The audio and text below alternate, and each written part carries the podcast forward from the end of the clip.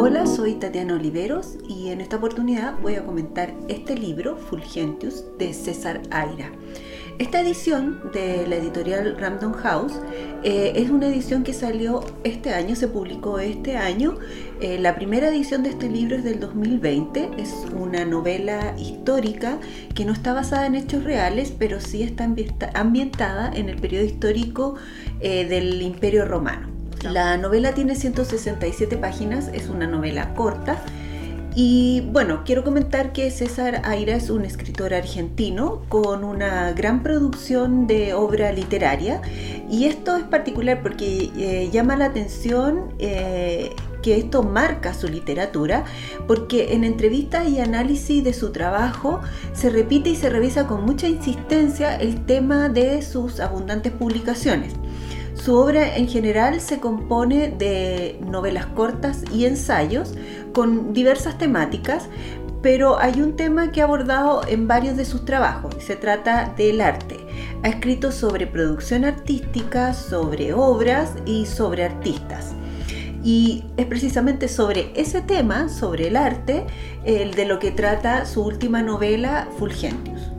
En Fulgentius seguimos la carrera de un reconocido y exitoso prócer militar de, ese nombre, eh, que es convocado a lo que al parecer es su última campaña militar. Eh, y esto se debe a que ya es un hombre de edad avanzada y que por eso mismo no tendría mucho tiempo para continuar con, con esta carrera. Él ha sido un hombre muy exitoso, con muchas, con muchas victorias, muy reconocido. Y a propósito de esta avanzada edad, eh, él siente que este último llamado a encabezar un pelotón de 6.000 hombres eh, es también una oportunidad para emprender otro proyecto que tiene pendiente desde su primera juventud en un descanso que se da en medio de la campaña que está emprendiendo, Fulgentius eh, encuentra el tiempo necesario y cree que es el momento preciso para montar con ayuda, con ayuda de un coro local eh, de la ciudad en la que está detenido, eh, más los militares que componen su, su tropa, una tragedia autobiográfica que él mismo escribió. Eh, bueno, también Fulgentius aprovecha que el hecho de que esta campaña va a recorrer distintas ciudades grandes y pequeñas, importantes y no tanto, durante su recorrido, le sirve para este montaje que él está preparando mostrarlo en estas ciudades y así dar a conocer su trabajo en distintos lugares. Con esta doble ambición del general Fulgentius, que es desarrollar esta campaña militar que le ha encomendado su gobierno y montar su obra eh, escondido detrás de esta campaña, César Aira nos propone una interesante relación entre el poder y el arte. En esta ficción, este plan vanidoso del general nos llama a no olvidar que detrás de cada, de cada proyecto que ha marcado la historia, al parecer siempre hay intenciones, motivos secretos y personales, y a veces desmesuradamente ambiciosos y absurdos.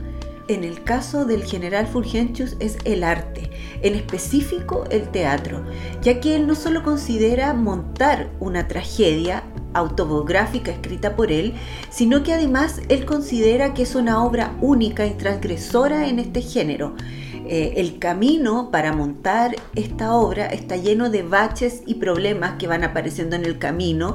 No se siente satisfecho con las elecciones de los actores que no son actores profesionales, son militares y gente de pueblo que él ha encontrado. Pero él todo eso no lo hace declinar en su propósito. Esa ambición militar que tenía para desarrollar una gran carrera también es una ambición que se proyecta en este deseo de llevar su tragedia a escena.